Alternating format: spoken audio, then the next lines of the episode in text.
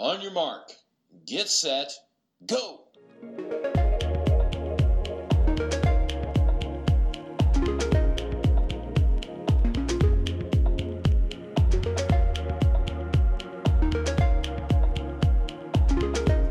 ザが56歳でしたっけ？そうですね。っていうね、こともありましたよね。うん。多分600キロぐらいまではやっぱりね、僕は若い方がいいと思う。特にそのブルベでも200とか300っていうのはもうロードレースと変わんないんで、うん。300で速い子なんてもう本当ロードレースでも速い子がそのまま行っちゃうんですよね。うんそれがやっぱり400キロとか600キロになると、さっきのその20時間以上っていう話になってきて、やっぱり寝ないといけない。うん。寝ずに走るっていうのは、ちょっと走り方が変わってくる、走り方の質がね。う。うんん、やっぱりその睡魔をこう克服しながら走る。で、その、そういう時のその集中力うん。は当然こけないようにとかね、で道を間違えないようにするとか、あの普段と同じようなこうリズムで走るっていうのは、全然若さだけではないテクニックで、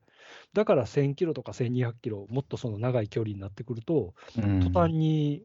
もう50歳ぐらいでちょうどっていうかね、経験プラス肉体みたいなところがあって、だからうまく肉体のその落ちていく部分を抑え込むことができれば、経験だけはね、あのうん十分あるので、うんだからパリブレストパリはまああと3年後、僕も54ですけど、うんなんとかここまでは先頭争いしたいなっていう気持ちはありますけどね。いや、でもすごいですね。でもね、56歳、7歳の方が優勝者なんですね。でも、それはでも本当に。でもなんか、あの、やっぱり、なんだろう、かつてやっぱり、UTMB もそういう世界もあ、そういう感じもあったんだけど、もう競技化してきて、だんだん厳しく今なってきてる感じがあって、なんかこう、なんて言うんだろうな、もうちょっとこう、ブルベはね、パリブレスはどうかわかんないけど、もっとこう、なんだろう、こう、ゆるい雰囲気が、今はどうなんですか？なない感じでもないんですか？なんかギラギラしてるんですか？やっぱあ前の方は。先頭グループはそうですね、やっぱりもともとロードレースだったので、その1番に入ることにこう歴史をつなぐっていうかね、であも、その他の大会なんかで言うと、そこまではあのギラギラしていない、例えばイギリスのロンドン、エイジンバラ、ロンドンっていうのは1400キロありますけど、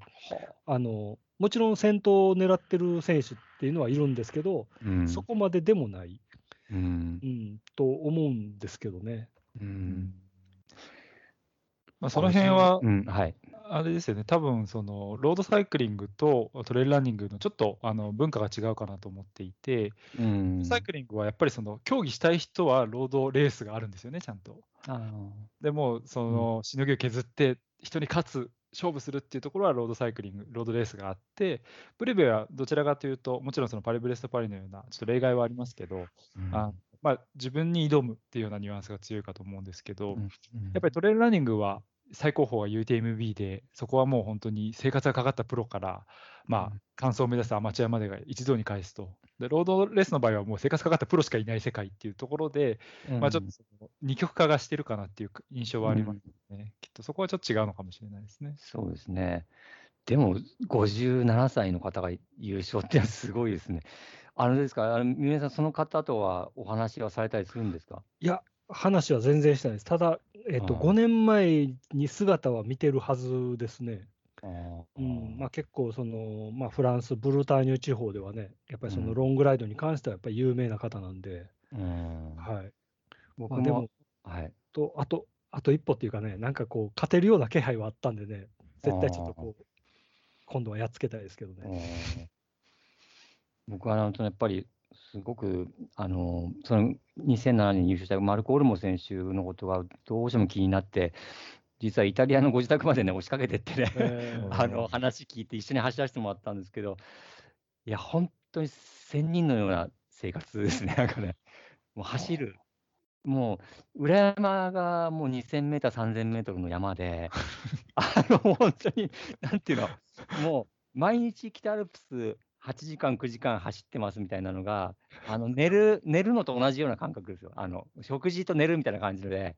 え、えもうエブリで毎日、毎日、毎日、毎日みたいな感じで。だから、だからその57歳の方もど、え、どんな生活してるんだろうな、みたいなね、なんか、すごい聞きたいなと思ってうね、んうん。はい、すみません。まああのね、今、今日ここまでの話も、あのやっぱりちょっと競技特性があの違うっていうところで、それぞれ結構興味深い質問のやり取りも出ていますけれども、あ現時点で、えー、とお二人はそのそれぞれの競技、えーと、お互いの競技っていうのは、やられたことはあったりしますか？あババイクですか？そうですね。はい、あ、えっ、ー、とね、えっていうか僕、そうですね、あのー、僕はね、なんだろう、バイク好きなんですよ。好きなんだけど、今までね、3回落車して、あの、結構やばい事故になったんで、あの僕、先ほど言ったのが、あのやっぱり運動音痴なんで、基本的に走ることしかできないんで、それからですね、あのローラー台、ローラー台は週にでも本当、あれだろう、3、4回はもう、えーうん、乗ってのトレーニングしてるんで、だから自転車心っていうのかな、はすごくあるんだけど、やっぱ事故は怖いんですよね、うんやっぱね。だからちょっとそこが躊躇しちゃうんだけど、でもなんかこう、こういう時の、またランニングとは違う集中力っていうのか、集中しますね、なんかね、楽しいですね、なんかね。うん。たた楽しいっていうのは、結構あの追い込むような練習もされるんですか、自転車上で。っていうか、追い込んで、追い込むことしかしてないですね。いや、自転車って、いや、きつい、だからね、あの、なんだ、僕のせっかちな生活もあるのかもしれないんだけど、バイク乗りまたがったら、サドルもまたがったら、初めから全開なんですよ。30分で、どれだけなんていうのか、距離稼げるかみたいな感じで、ガーみたいな感じなの。なんでだろうな。いや、多分だから、ローラーだだからなんですよね。多分多分あの三浦さんみたいに普通にこう、野山をかけてれば、もうちょっと余裕持った楽しみができるんですけど。あでも、たか今聞いてね、でもやっぱりちょっとあれだなと思って、なんかこのパリブレストみたいな、なんかそういうライドもね、楽しみたいなっていう、今すごく湧いてきたなって感じしましたね。ローダーライだだけはちょっと、いや、これダメだなって。毎日やってるとね、だんだん辛くなる感じ。いや、三浦さん、あれですね、バイクってあれですね、追い込むトレーニングってきついですよね。いや、まあ、多分自転車に限らずなんでもそうだと思うんですけど。でも、あのそのまあ、ローラー台使うと景色が変わらないのと、その、こいでもこいでも風が当たらないので、まあ、皆さんエアコンとかね、扇風機とか使ってやってますけどうん、でもやっぱりビジュアルが固定されてるのってしんどいんだと思うんですよね。多分はいね、そのランニングでも延々そのトレッドミルでずっとやって、それで2時間、3時間走るのって、外の2時間、3時間と違うじゃないですか。違います。多分その感覚に近いのかなとは思うんですけどね。そうですね。だ僕、バイク乗るときはいつもあれですね、あの、テレビっていうか、え、あの映像を見ながら、はいあの、この映画一本見見るみたいな感じだっただけど、やってるうちに、もう全然頭入ってこないですよ。全然、何見てんだみたいな感じで。ああ、でも、なんか、でも、ちゃんとちょっと、あれですね、改めなきゃダメですね。やっぱりもうちょっとリラックスしたね、バイクも楽しんでみたいなって感じ、すごくします。三船さんはトレランとか、いや僕ね、もともと小学校の時に、あの、もうマラソン大会とかは大体学校で一番遅いぐらいで、本当ですか？うん短距離も長距離も大体僕、あの最下位争いしてたんですよ。で、本当にもう遅くって、走り方も多分バタバタバタバタしてるんですよね。全然誰も教えてくれなかったし、あの走るのも苦手だし、もう気持ち的にも肉体的にももう、その陸上関係もダメで、うん。で、まあ、小田君は知ってると思うんですけど、シクロクロスね、あのうん。自転車でそはい。のオフロードをか走る。担ぐやつですよね。そうです。はい僕、あれをやりだしてから、実は意外と担いでるとランニング早いんだってことに、ようやく気づいたんですよ。多分あのよく冗談で言うのは、僕、あの担いでも担がなくてもスピードそんなに変わらないんですよね、多分。で僕、本当に日本でトップで、まあ、あの全日本も取ったことあるんですけど、うん。あのトップでやってた時のランニングって、僕、多分国内で一番早かったと思うんですよね、うん。自転車担いでても。でも、まあ、あのでも、数でランニングしても本当遅くって、よくあのね、昔はたまにランニングしてたんですけど、あのうん本当なんか子供にも抜かれるし、女性にも抜かれるしで、ただあの、興味はあるんですけどね。たた多分トレラン、トレランはやったことあります？トレランは多分多分ないんですよ。あのね、あの、ロードとは全然違う世界なんで、意外にだからトレラン走ると絶対、絶対強いかなって。トレランの使い方、あの、足のね、筋肉の使い方って、こう、バイクと結構似てるところはあるんですよね。ううんん。あの、ロードになると、バイクの筋肉がかえってなんて阻害しちゃって、動きを悪くさせちゃうっていう要素があるんだけど、トレランの場合は、バイクとかなり両立できる筋肉の使い方なんで、僕なんか心肺機能は絶対強いはずだから、三船さん、トレランは絶対いけると思うんですけどね、なんかね。うん、なんか僕はそう、おすすめしたいなと思って。うん。あ、俺、でもね、あの、300ワット？はい。バイク300ワットで15分とかっていうのを結構やってるんですよね。あー結構まあレベル高いんじゃないですか？で、ですで、うんいう感じでいいですか？なんか、はいもう全然それわかんないんですけど、なんか三角冠城さんって体重そんなに重くないですよね。さ62ぐらいかな、ぐらいで、12キロで300ワット15分だったら結構しんどいと思いますよ。いやー、すごい。めっちゃしんどいですよ。はもうなんか、なんかゲ、もうゲーですよ。もう でも、ななんか300って、よくは全然素人なの分かんないんですけど、なんか300って区切りがいいから、い。うんなんか300、そのとにかく300、300、300、300、300、300、300って、それで果てる、それで 果てる時間が大体15分みたいな。なんかやばいですね。変な話になっちゃう。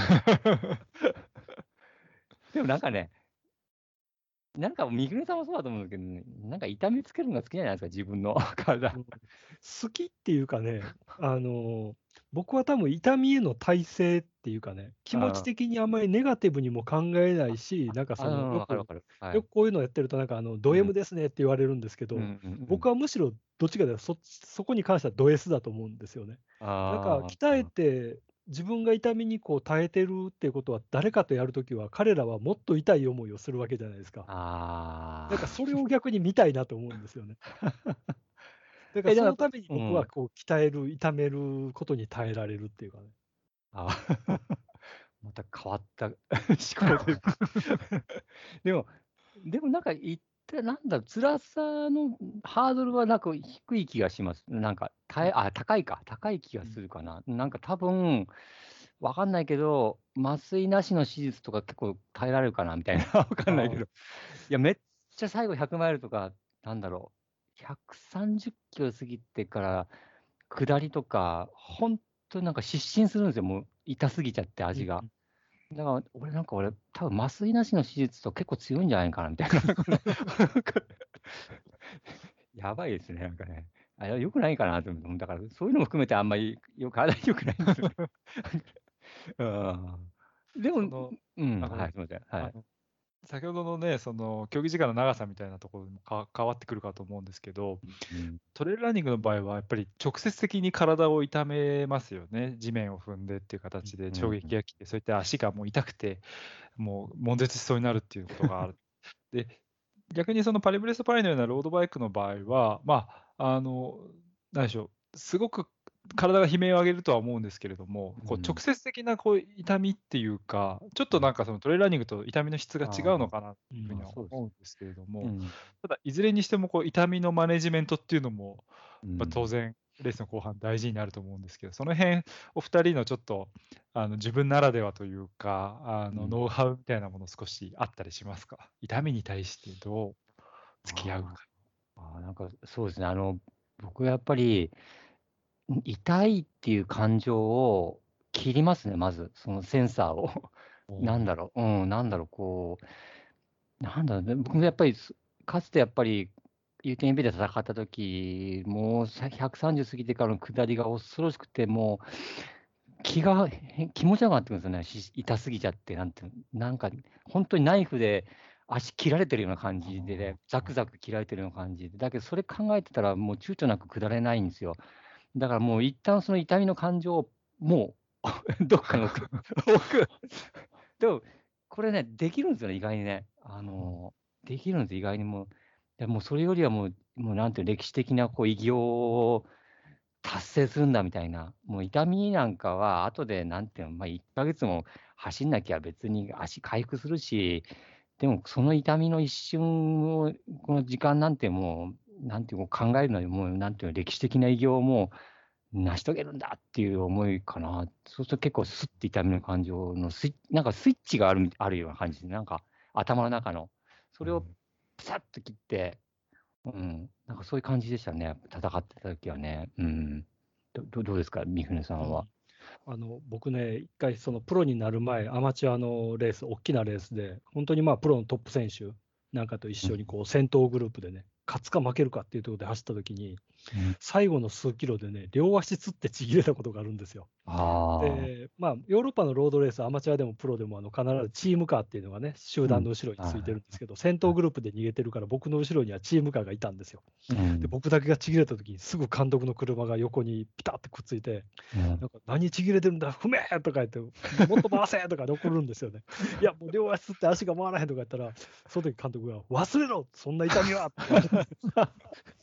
そんなのは気にするなとか言われて、そんなことできたらちぎれねえよって思ったけど、でもプロになって思ったのは、そういうことやと思ったんですよね。あの痛みに向いてる暇があったら、他のこと考えろよっていうかね、だからやっぱり去年のパリブレストパリでも、そのね、折り返しで40分ぐらい遅れてたのかな？うん先頭からね。で、最終的に10分切るぐらいまで詰めた時っていうのは、うん実際やっぱり結構追い込みすぎて痛かったんですよ、。うん体中が。でもね、なんか痛いことを考えてる暇があったら、ね、うん。他のことを考えろっていうか、ね痛いのは当たり前でしょ。うん絶対痛くなるんですよ。でうん。痛くなったら終わりじゃなくって、うん。でそこから先のことを考える時の痛みなんて、僕からしたらどうでもいい話だと思うんで、だからそのために練習してるんだと僕は思うんですよ。だから痛みがギャーギャー言う人は大体練習もろくにしてないと思うしだから俺は練習してきただろうって。あこんだけ練習してるんだから、他のやつはもっと痛いに違いないから気にするなって僕は思うようにしてます。あああわかる。なんかやっぱり、すごい緊張してるっていうか、なんていうかな、こう、もう集中してるんですよね。集中してるから、本当集中してる時って、やっぱり怒り痛みの感情を飛ばせる気がしますね。たただ、生地な心がけじゃ絶対にそれはできないんだろうけど、あの、やっぱり、もう歴史、あ、これでいけば歴史が作れると思った瞬間に、もうすべてがネガティブなものがぶっ飛んでった感じがあって、うん、それは多分、なんか、そういう感覚をまた味わってみたいけど、多分もう味わえないのかなと思ったり、ちょっと寂しさもあったりとか、うん、なんか、うん、ありますね。勝負するときって、ね、代償ってあると思うんですよね。痛みだったりね、苦しさとかね。でも、はい。練習でそれと同じことをできたって思えると、なんかそれも超えれる気がするので、うんだからやっぱり普段の練習で、まあ他の人からすると、そんなに練習しなくてもとか、そんなきついことをあえてしなくてもって言われるけど、やったことで自信になって超えられる気がするので、だから僕は今でもまあ一応フルタイムで仕事はしてますけど、多い時週に40時間ぐらいは自転車乗ってるんですよね。で、結構すごいですね。え、それ、はいだからあ、ごめんなさい、あ、ごめんなさいあの、なえっと、バイバイク代、ローラーはい代じゃなくて、いや、もう外です。僕はあの基本的にホームあのローラー台嫌いなので、景色が変わらないから、ですよね。はい、全部外です。辛いですもんね、ローラー。はいだからあの仕事ちゃんと9時半からするって決めてるんで、逆算すると、うんあのそうですね、朝4時とか4時半から走ってますね。ああ、すごい。え、まあ、く、くら、くら、はい、あ暗いです。はい暗。で、仕事が終わってからまたそこから3時間とかね。ああ、すごいな。でも、なんだろう、練習、そうですね。あのー僕もそうだったけど、やっぱり100マイルレースなんかの練習だと、やっぱりこう、B2B って言って、2日連続の、あの、70キロ、70キロ走るとかいうのやるんですよね。だけど、やっぱ本当に集中した時には、やっぱり僕はそれにプラスまた3日連続の70キロとかやってた時代もあって、やっぱそうすることによって、なんていうんだろう、極限の耐え方みたいなのを、こう、なんていうか、なんていうかね、もうレースと同じ感覚の耐え、耐え、それって多分練習的なものは大したことないと思うんですよ。もうなんていうの、多分心のなんていうのう、ん修行みたいな感じで、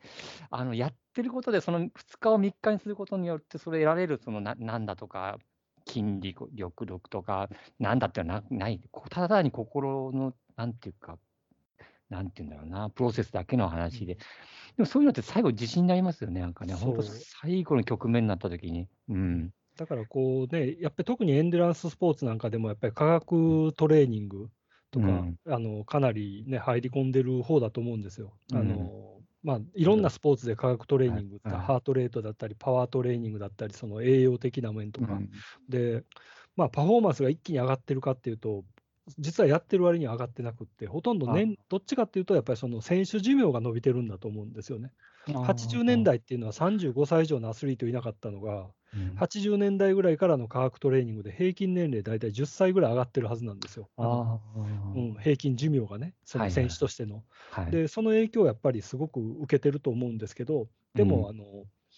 結局最後に勝負つくのは、科学トレーニングで作られた体だけじゃなくて、プラスアルファの部分も結局精神だと僕は思ってて、それは、もうね、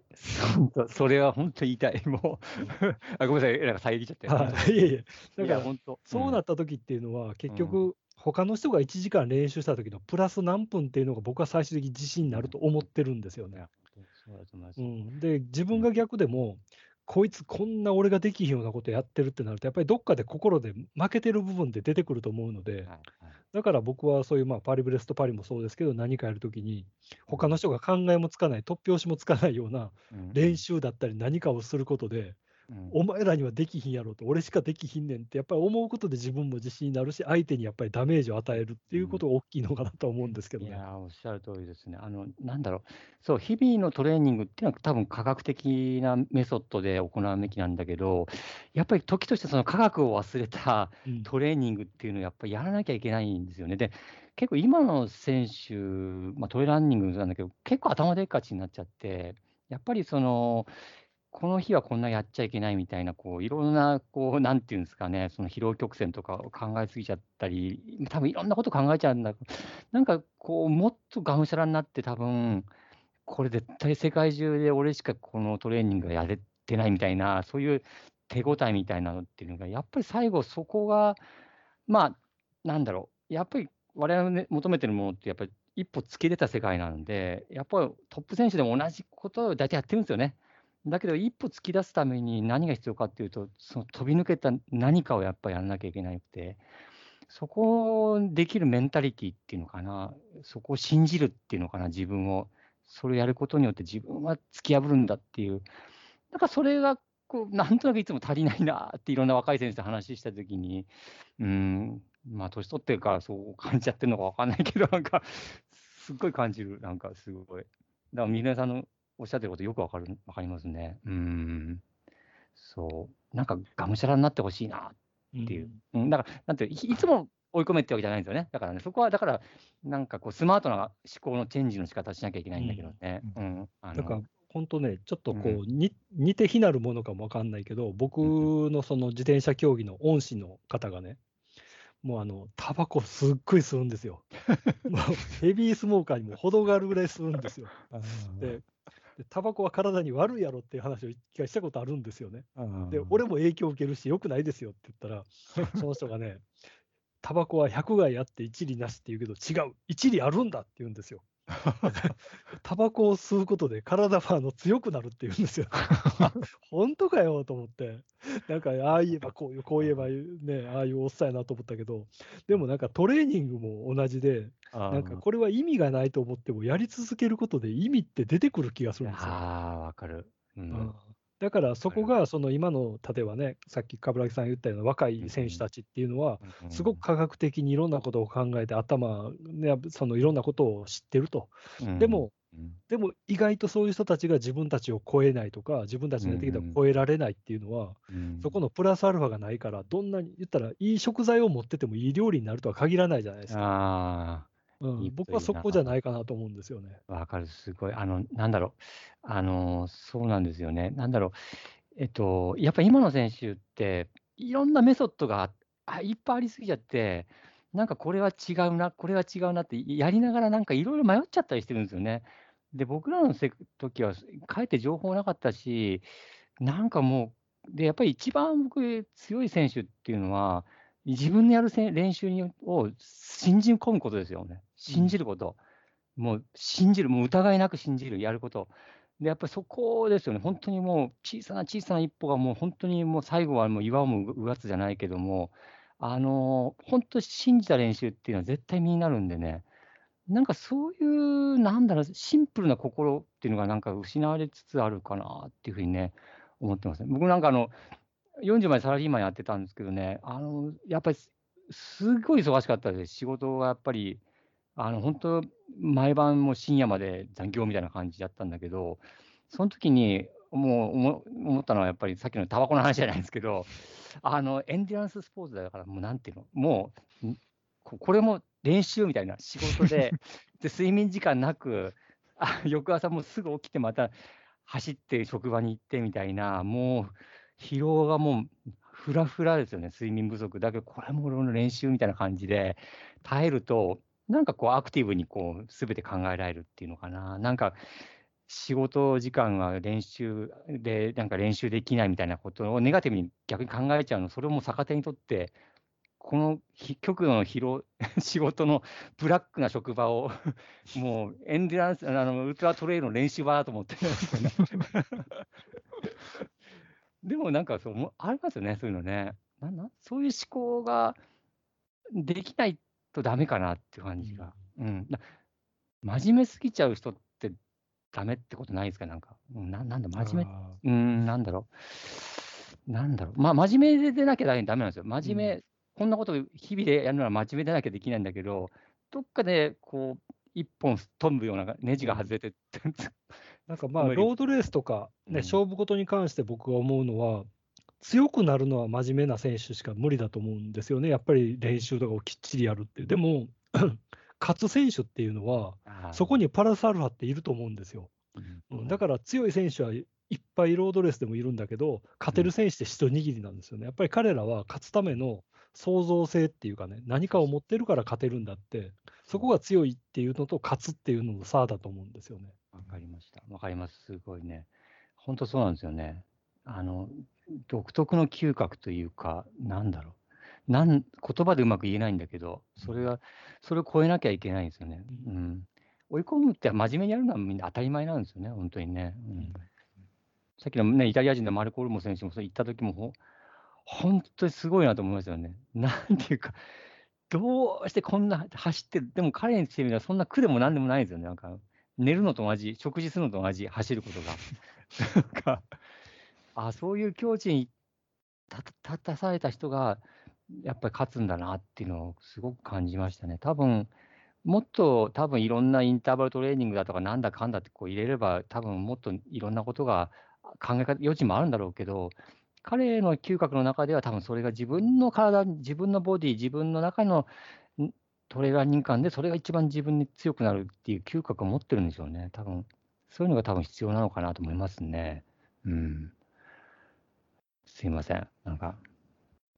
ちなみにちょっとあのお伺いしたいなって今の話聞いてて思ったんですけど、あのーまあ、今のお話も踏まえつつ、やっぱりこう話を聞いていて、2人に対して感じることっていうのは、もう疲れ知らずだなって思うんですよね。二人と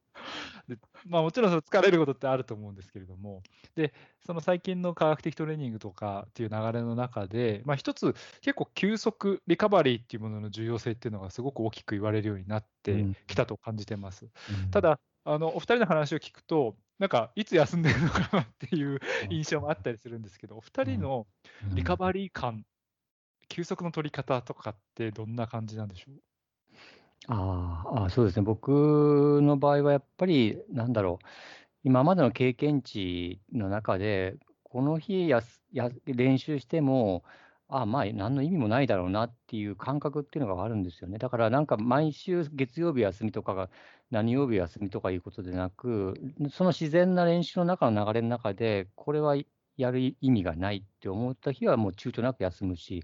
休むときはもう2日も休むし、3日も休むっていう形取ってますし、あとやっぱり食事、まあ本当に、本当シンプルですよね。食事、睡眠、あの、免疫力のあるものを食べる、ちゃんとしっかりとしたいい加減な食事はしない。で、睡眠もしっかりとるっていう、本当でもこんな、うん、大それたことではないですね、本当に。うん。どどうですか、三船さんは？僕は、あの、ほとんど自転車に乗らない日はないですね。はい。あの、疲れようが何しようが乗ります。っていうのは、ああの、乗ってることが一番リラックスできるし。乗らないと僕はストレスなんですよ。い。わかる。であの疲れるっていう、よく疲れますって聞かれるんですけど、疲れるとか痛いって難しいのは、うん。例えば、冠城さんの疲れてると僕の疲れてるは、どっちの方が多いんだって分かんないじゃないですか、うん。うん。で痛いっていうのも。もしかしたら、僕はむちゃくちゃ痛がってるけど、僕の痛みの何倍も冠城さん持ってるけど、ああ。痛くないかも分かんないじゃないですか。うん。だからあの、疲れてるっていう線の引き方が僕はすごく苦手なのかも分かんないですけど、うん。基本的に疲れてると感じようが何しようが自転車には毎日乗るし、うでん。でも、やっぱり乗っててスピードが出ないなって思うときはありますけど、でも乗ってるうちにちょっとずつこう体が動いてきたり、あとは気持ちの部分が、なんかそういうときはあのいつも通る道を通らなかったりね、うわこんな道面白いやん、こんなとこがあったのかとか、こんな景色があったのかって思うと、またそれが気持ちの方でどんどんどんどんリラックスしてくるんで、僕は、はい、あのそれこそ移動で飛行機に乗ってるとか、そんなんじゃなかったら、まず乗ってますね、毎日乗ります。いや、あの、そうなんです。ね。僕、まあ、ちょっと付け足してさせてほしいのは、あの、あの、僕、走らない日の方が辛いんですよ。あの、走らないで休む時の方が辛いっていうか、本当に、だから辛いんだけど我慢するって感じで、走ってる時の方が、でもっと言うとね、僕ね、これもおかしな話なんですけど、足練習して、ほら、足痛い時とかあるじゃないですか。あの状態になるときが一番こ気持ちがほリラックスするっていう、なんだろう、あのかえって体フレッシュな状態になるときに、なんていうかね、あやばい、俺追い込んでないっていう、こうなん常に脅迫観念に つけられるっていうか、体疲れてる時の方が、あのあーそこまでやってる俺がいるっていう風な 変な満足感があるっていうのかな。だからそれはあんまよいいことなのか悪いかは分かんないけども、そう、なんかできることなら毎日でも走り続けてたいなっていうのは同じ、なんかそこは似てるなって思いますね。あの、ごめんなさい、すごくあの走ってる時に、今ほら、コロナのこういう状況なんで、あのやっぱりめいるんですよね、日々。もう、めいるんだけど、本当に走る時間がすべてこう自分のそのストレスなり、心をつないでるっていうところはすごくありますね、なんかね。だから余計今は、さっきね、あの休む時もあるっていうふうにお話ししたんですけど、実は今はね、ほとんど休休まず毎日走ってる感じ。逆に走らないと、あやられ神経やられちゃう、本当にっていう感じのとこもあるかな、正直なとこだから、だからそういうとこは三船さんと今似てるかなって気がしますね。うんうん。まあ、フィジカルというよりは、結構メンタル的な意味で体を動かしていたいっていうところですね。そうですね。あのうんまあ、三船さんはあのパリブレストパリで終わって、50時間ぐらい走って、帰ってきて、ちょっと寝て、次の日も走り行ってましたもんね。そうですね。えせっかくね、そこに知らない道、知らない景色があるのに、知らずに飛行機に乗るのは嫌なんで、あと体を動かしてるとまあ楽しいっていうかね。あはあ。いや、やっぱりですか、知らないところを走り、み景色を見たいっていうのがあるんですけど、こう毎日同じところ、基本僕、毎日同じとこは行かないですね。ああ、僕と同じだ。とにかくもうあの、うん同じところを走るにしても逆回りとかね。ああ、でもわかる。はい、すごい1週間とにかく変えます。まあ、それこそあの今、ストラバをずっと使って、うんあのトレーニングのデータっていうかね、うん走ったライドを全部アップしてますけど、うんあのまあ、有料であのヒートマップっていうね、うん。走ったところ線塗っていけるやつがあって、うん僕はとにかくそのヒートマップ、自分の活動範囲からどんどんどんどん広げていきたくって、走っていない道をなくしたいんですよ。ああ。それこそこの世からなくしたいぐらいの気持ちで わかるわかる。はい。だから今もう関西、京都、奈良あたりは、もう今走っていない道ほぼないですかね。住宅地も含めて。そうそう、あの、結構、みんな真面目、ランナーと真面目で、もう同じ道毎日走るみたいな人いるけど、え、よくそんなことできるなって結構僕も思って、僕も、ま、毎日変えないと、はなんていうの、気が済まない。い。うんだから僕もストラバとか見ると、もうなんか、うおーっていういろんな形なのが、もうなんか、はいあのなんか、あの、結構あってね、あ、今日これ変な、変なパンダみたいな顔してるな、このストラバ、このなんか、なんかみたいなとかね、いろいろ結構そういうの楽しい。でも、なんかそっちの方が楽しいしね、うんやっぱりなんか、うん、僕もなんか結構、今までね、世界中、本当に40カ国ぐらいに山走ったりせ、レース出てるんですけど、結構あの、知らない国のレースするときに行って、最後、やっぱり、まあ、5日ぐらい前に現地するんですけど、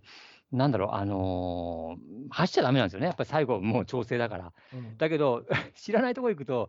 知らない街いっぱい見たいんで、走っちゃうんですよね、自分でね、こうやって、ふらふらふらふらといろいろね、こんな景色。だから、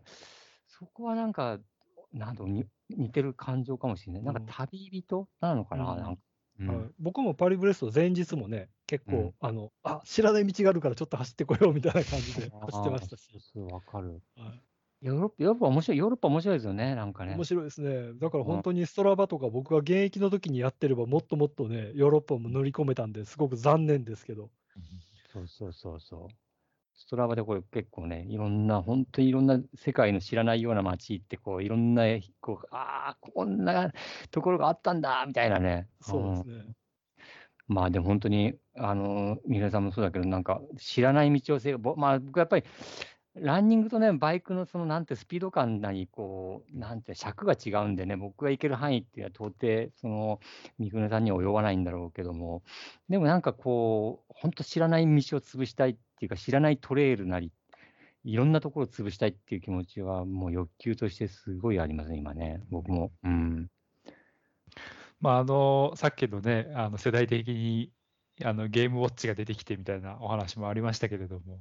今こうして、まあ、一つテクノロジーがあって、でもそれがまたね、お二人の活動にすごく影響を及ぼしてるっていうのも、すごい興味深いなと思って、今、うん聞いてました。うでん、まあ、だいぶあのお時間の方もですね、まあ、ちょっと全然続けられる あ の話題にできない。お二人いろいろ、いろいろ聞きたいですね、本当にね。はい。もう、もう時間なんですか。はい、だいぶ時間が来てしまいましたので、あえーとまあ、ちょっと最後にあのお二人あそれぞれにですね今日聞いた話もありますけれどもーあのちょっとこれ聞いてみたいなっていうのを、まあえー一つ少なくとも一つずつあちょっとキャッチボールで投げてもらえたらななんていうふうに思うんですけれども。あーね。あどうでしょう？いいいですかね、僕ね、やっぱりすごくお聞きしたいのは、あの三浦さん、39歳で現役引退されて、あのまず衰えっていうのはど、どうか感じてます？どいや、衰えはありますよ。やっぱり昔うん。できたことで、うでん。まだにできることってほとんどないと思ってるんで ですよね。すよね。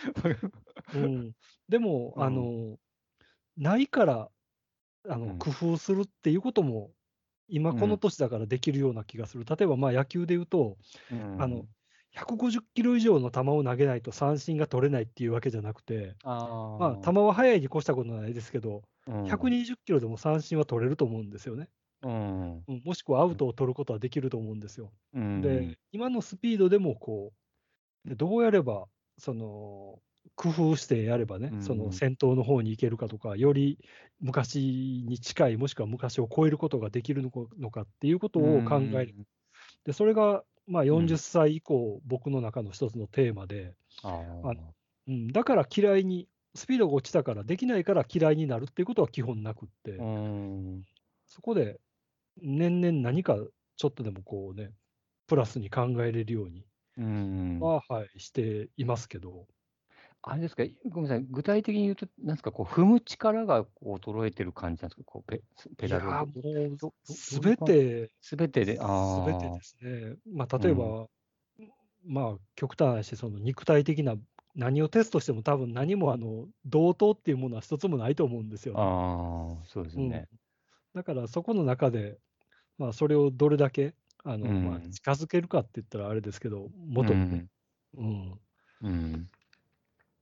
なるほど。でもなんか、え、でもやっぱりこう、その老いというか衰えをカバーするような新しいその現役の時とは違うなんか切り口のトレーニングとかって入れてるんですか？なんかこう。いいやー、そこまで、ただ、あの、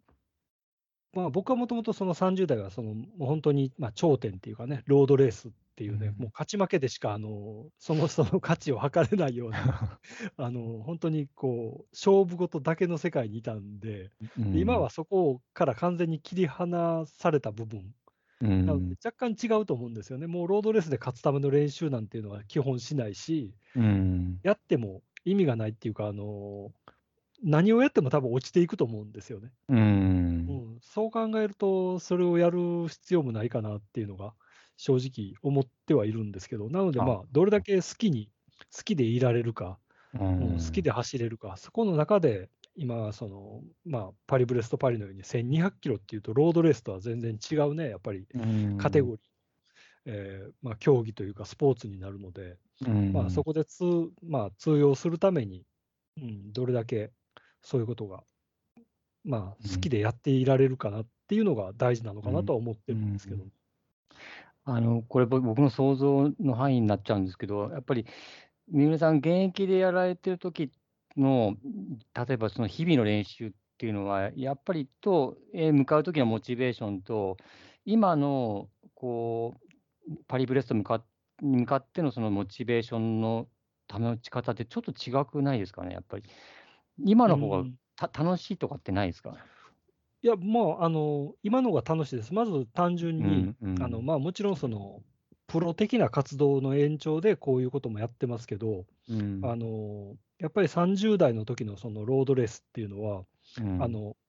もう、もうもうぶっちゃけ全部仕事だったんですよ。うんうん、だから勝てばね、お金になるけど、あの、うんまあ、負ければ契約も失うし、うん。うん、そういう世界でやってたので、あの当然練習方法も気持ちもいろんなことが違う、ううん。ん。楽しくなかったわけではないですけど、うん。でそれがやっぱり今のやり方っていうのはもっと、あのーまあ、プレッシャーがないって言ったらあれですけど、まずやっぱり好きで、好きでやってる延長でしかないと思うんですよね。うん。うん、でやっぱりそういう嫌いなこととか、本当にこう辛い、勝つためにこれをやらないといけないっていうことは何一つやってないので、うんうん、まあそういう意味では、こう気軽に、そうですね、やってる気はしますね。あー僕もやっぱり UTMB を走った時頃って辛かったですね。もうプレッシャーと、これをやらなければいけないっていうことがもう山ほどあって、すごい走ることが、山走るの大好きだったのにつ、もう嫌になった時期があったけど、今やっぱりそう、なんだろう、こう、こういう立場になってきて、本当楽しいなって、だから今、楽しいんですよね、やっぱり僕も三浦さんと同じで、もう日々こう追い込むのも楽しいし、なんだろう、やっぱりこう、だから若い選手に、やっぱりすごい言いたいのは、やっぱりあれですよね、こう、ギラギラやってやる時代もすごく、まあ、ある意味、素敵だけど、その後のね、なんていうか、楽しみ方もぜひ、こう、なんていうのか、知ってほしいなっていう、結構若くパッてやめちゃう人もいっぱいいるけど、え、こんな面白い世界が実はあるんだよ、年取ってからっていうのもね。でもやっぱり、自分の中でやっぱり、ある程度やっぱり、UTMB でもやりきったっていう気持ちがあるから、多分こういうふうに思えるところもあるのかなって思う。だからやっぱり、できる若い時できる限りのこともやり尽くすことがやっぱり重要なのかなっても思いますね。すいません。ありがとうございます。はい。三船さんの方はどうでしょうか？そうですね、あのまあ、僕も結構やっぱりその同年代っていうことでこう、年齢的な部分っていうのはね、なんかすごくかぶっちゃうんですけど、まあ、今、その質問、ね、受けたところでこう、お話聞きながら、結構似てるような部分はあると思うんですけど、まあ、あのもともとずっとその陸上をやられてて、はい。ね、あのまあ、今に至るところでこう、成績とか見てると、うんまあ、昔はずっとこう、なんていうのかな、もうちょっとやっぱり競技に、うん成績の部分にこう特化したようなうんところから、やっぱり僕と同じように、ちょっとこう年齢に応じてうん変わってきたのかなと思うんですけど、うんまあ、特にやっぱりここ数年ぐらい、その50が見えたぐらいから、僕は結構考えが変わったところもあると思うんですけど、スタンスとか。なんかそういうところで、ね、こう、走る成績の、成績に対する考え方であったり、うん。あと、はこれから先、うん。うん。特にやっぱりこういうのを聞いてくださる方なんかでも結構50歳ぐらいでね、あのうん。ちょっとこう昔ながらに、もうとにかく同じ目標にずっと向かってるっていうんじゃなくて、多分ちょっと変化されてるのかなと思うんですよ。うん。うん。例えばそうですね。55歳の自分とか60歳の自分とか、うん。なんかそういうところを見たときに、なんかどういうふうなあの目標を持ってビジョン、ビジョンというか、持ってうん。やられてるのかなっていうのは。ああ。はい。はい、そうですね。あのー、おおあの、三浦さんおっしゃる通りで、あのー、やっぱり若い頃ですかね、やっぱり40の中盤前上、まあ、ぐらいまでは、もうすべてはもう結果ですよね。リザルトがもうすべての世界で生きてきて、だけどもう40中盤になった時に、それがもう明らかに追い求めなくなった時に、もう本と悩んだんですね。もう辛かったですね、実はあの頃がやっぱり。だけど、あの40、50を前にした時にですね、あの自分がプロ、そう、プロって一体何だろうなって思った時に、あのやっぱりただ単にこの競技だけの成果じゃなくて、やっぱり人に、社会に対して何かを与える、力を与える、あのそういった役割っていう部分っていうのがすごく大切だっていうことを、今更ながらに感じたんですね。で、その時にやっぱり、あのもう、高望みしたって UTMB3 位なんて無理だし、表彰台なんて無理なんだから、もうとにかくその年代年代でもう一生懸命やる姿をもう皆さんに見てもらって、でそこで何か感じてもらえれば、それでいいじゃんっていうふうに思ったんですよね。もうあとはもう何位だろうが、もうその代わり全力で尽くして、もう現役にも勝るとも思わないあの熱量で取り組んでやるやる姿勢っていうのが大切かなと思います。で、やっぱりこれから、まあ多分 UTMB はもう走ることはないと思いますけども、なんかこう、なんでしょう、誰もやってないチャレンジっていうのを自分で考えていろいろやっていきたいなっていう気持ちはすごくありますね。あのもちろんあの、競技に出ないとか、そういうことではないんですけども、あのなんかこう、自分で、自分で自分も目標を作って、そういったことにチャレンジするビジョンっていうのは今すごく持ってて、うん、ありますね。だから、あのなだけどやっぱりですね、もう三輪さんもそうだと思うんですけど、毎日戦いですよ、ななんて言うんだろう。何が戦ってるかっていうと、老いとの戦いですね。昔はね、誰もう世界中にもういるライバルたちの顔を常に見ながら戦ってたんですけど、今一番戦ってるのはもう自分自身。もうちょっとね、気を抜けば、もうあっという間にもうね、体力落ちていくんですよ。もう本当恐ろしいぐらいにね、走れなくなっていくので、もう日々、あのーなんだろう、できなくならないようなことできなくなることをもうできなくなることはしょうがないんだけど、その下降線を、こう、こういう下降線をい少しでもこう、なんていうんですかね、軟着陸させるような下降線をたどるような努力をしてますね。うん、坂ダッシュやったりとか、だからこういうこと、バイク 300ワットでこいだりとかね。でもなんか楽しいですけどね。うん、なんか、すごく。うん。だからすごく、なんだろう、あの UTMB で輝いた時ももちろん充実したけど、あ今もなんか全然、あの時と勝るとも劣らない、あのなんていうの、充実感っていうのはありますけどね。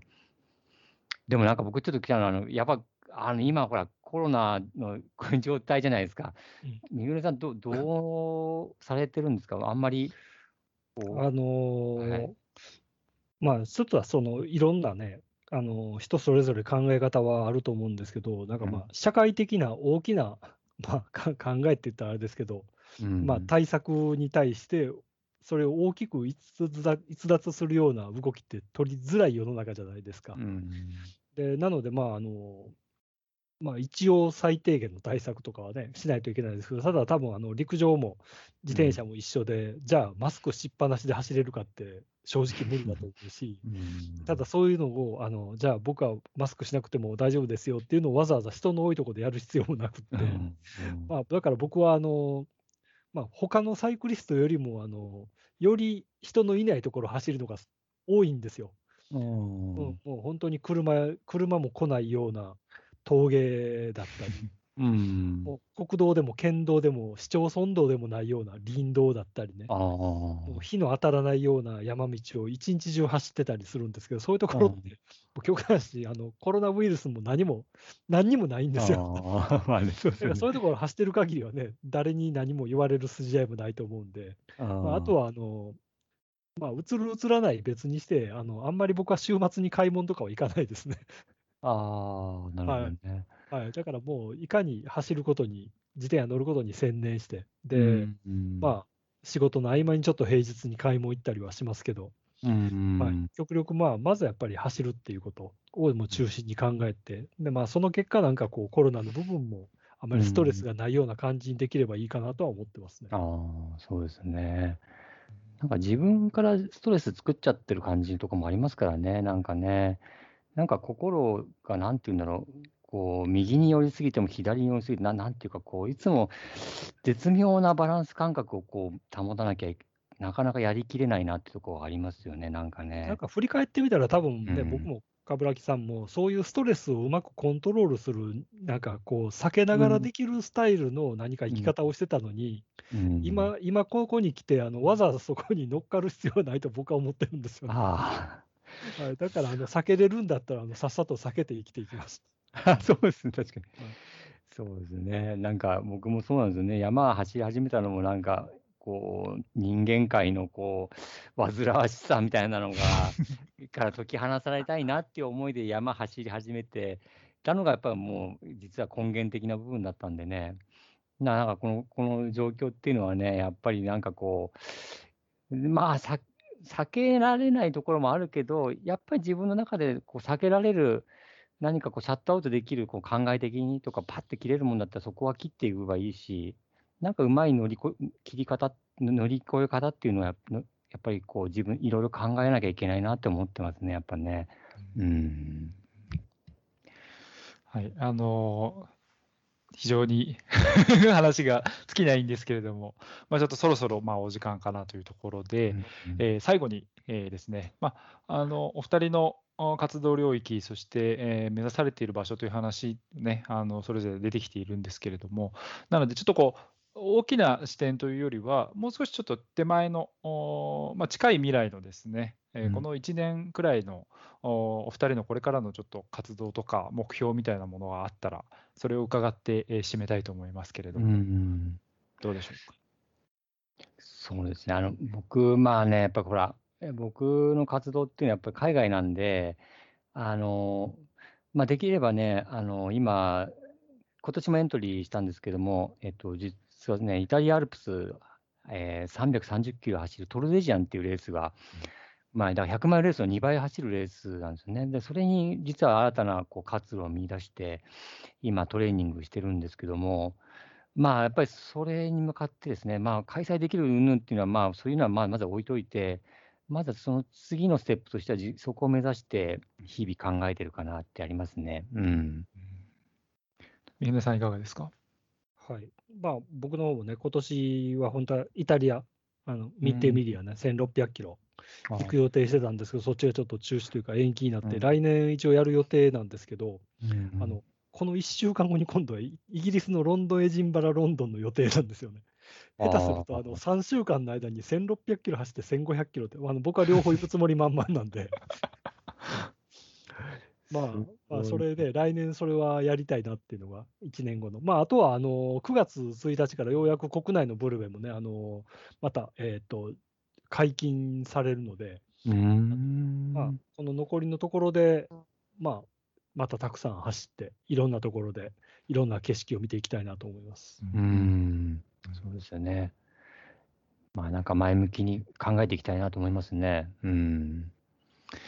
ありがとうございます。あの、まあ、お二人のその、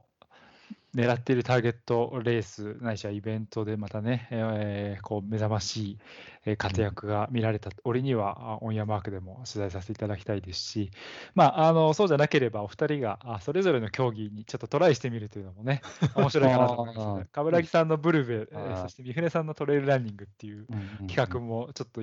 声がかかる可能性がかなりありますので、ちょっとそのあたり期待してもらいつつ、ああ、なんかやり,、はいやりたいですね。面白いことになりそうですね。うんはい。ということで、えー、と今日はあオンヤマクレディオスペシャル回ということで、えーお送りしていきました。冠城さん、三船さん、ありがとうございました。ありがとうございました。ありがとうございました。このプログラムはストラーバのサポートでお送りいたしました。